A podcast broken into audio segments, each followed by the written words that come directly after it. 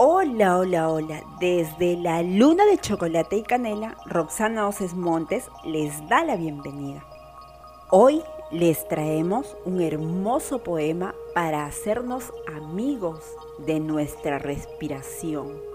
El poema se llama 1, 2 y 3, respiro. 1, 2 y 3, inspiro y expiro. Despido al estrés. 1, 2 y 3, inspiro y expiro.